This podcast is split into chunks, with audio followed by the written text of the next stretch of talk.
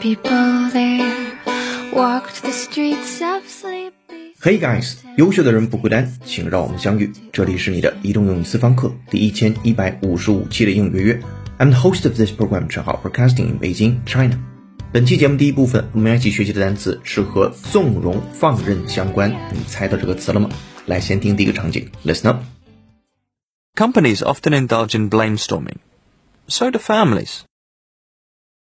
Companies often indulge in blamestorming. So do families. Companies often indulge in blame storming. So do families. 说公司 often indulge in blame storming. Blame 表示责备，storm 表示暴风骤雨。在这儿的动词用的是 indulge in 的形式。今天的关键词 indulge 表示陷入什么。前半句讲的是公司常常陷入指责风波，so do families，家庭也是如此。好，我们来看今天的关键词 indulge，i n d u l g e，indulge 可以指满足、纵容、使高兴、使沉迷于。If you indulge in something or if you indulge yourself, you allow yourself to have or do something that you know you will enjoy. 再比如，也可以表示纵容。If you indulge someone, you let them have or do what they want, even if this is not good for them. 好，再回到第一个场景当中，讲的是公司常常会陷入指责风波， 家庭也是如此。先输入再输出，后援同学拿好讲义，跟读模仿原声 two times。 Companies often indulge in blamestorming. So do families. Companies often indulge in blamestorming. So do families.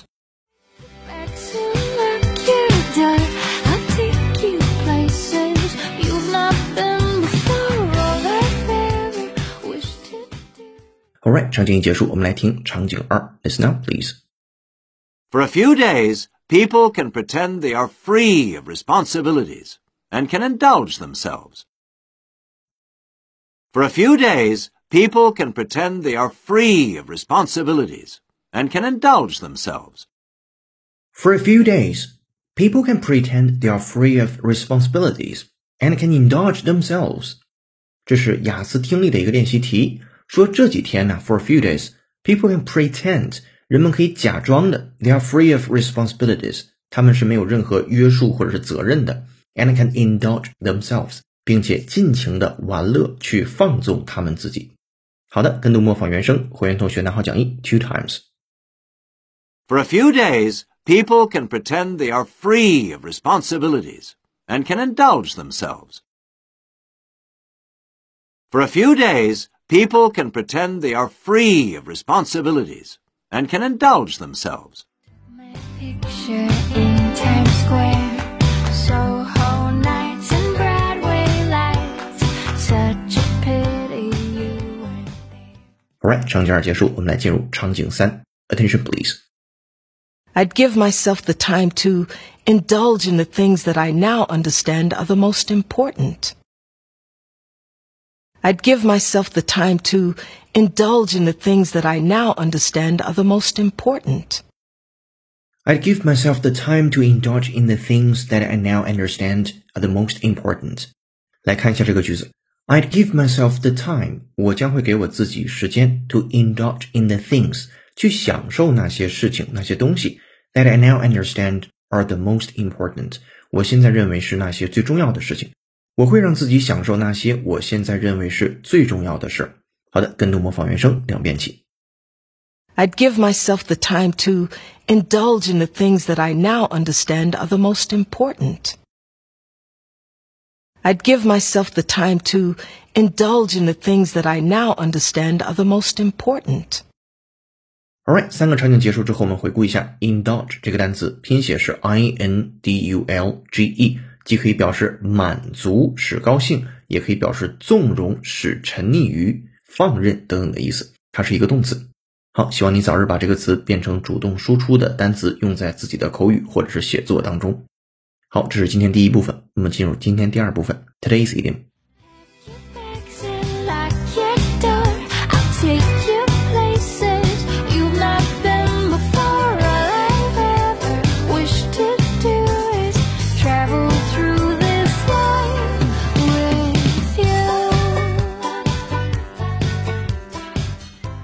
今天的背景音乐是由 Mindy Gladhill 演唱的歌曲《California》。感谢听友 ID 是适合杨哥一起打卡的小小号呀同学的推荐。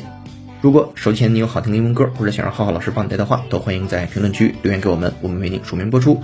如果想获得与节目同步的讲义和互动练习，并利用英语小程序完成当期内容的跟读模仿打分测试，搜索并关注微信公众号“英语约约约”，约是孔子约的约。点击屏幕下方成为会员按钮，按提示操作就可以了。先学会期，一杯咖啡的价格，整个世界的精彩。跟读原声学英文，精读新闻聊世界。这里是你的第一千一百五十五期的英语约，做一件有价值的事儿，一直做，等待时间的回报。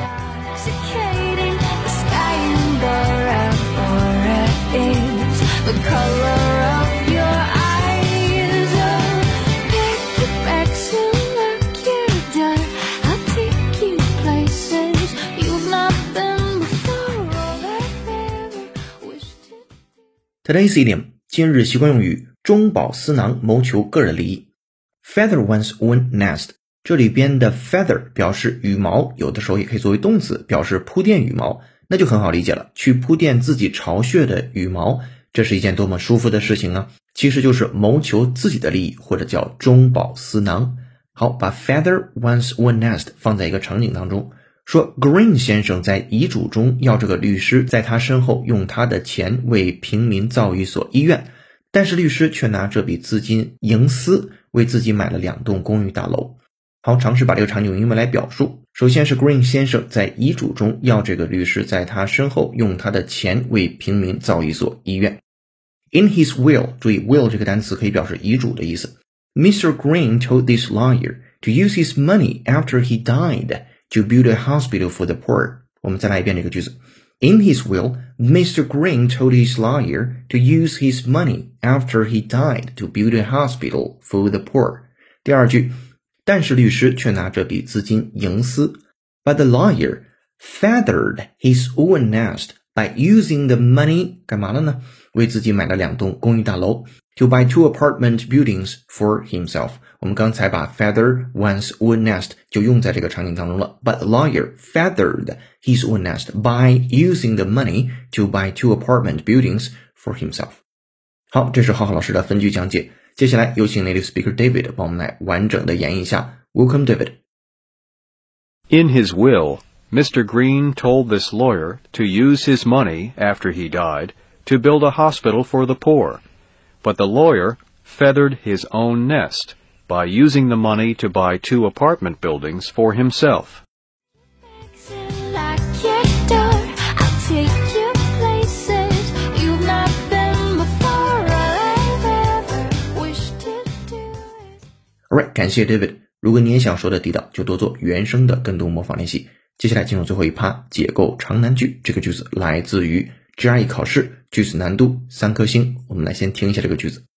Since science tries to deal with reality, even the most precise sciences normally work with more or less imperfectly understood approximations, toward which scientists must maintain an appropriate skepticism.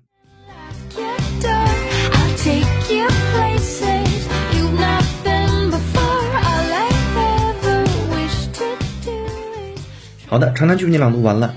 对这个句子的详细音频讲解和整期节目的讲义以及小程序的语音互动练习题已经发到会员手中了。上期的造句作业是我国人口众多，地大物博。我们给的参考答案是 Our country has a large population, vast territory, and abundant resources。今天的造句作业是利用在第一部分学到的 indulge 这个单词，说出下面的句子。我也会沉迷于不健康的食物，所以我并不是健身狂。欢迎在评论区留下自己的答案，期待下次的幸运听众就是你。本期在英语约微信公众号准备的英语原声视频是如何利用自我意识让自己变得更好。微信公众号后台搜索关键字“自我意识”就能找到今天的学习内容和推送的视频了。这里是你的移动英语私房课第一千一百五十五期的英语约约成功。本期节目由有请文涛、小易老师制作，陈浩、超人小易老师编辑策划，陈浩监制并播讲。今天节目就到这了，恭喜你又进步了。I'm broadcasting in Beijing, China. See you in the next episode. Bye. 哦，对了，别忘了帮忙点个赞，或者是打卡评论一下。下期见，拜拜。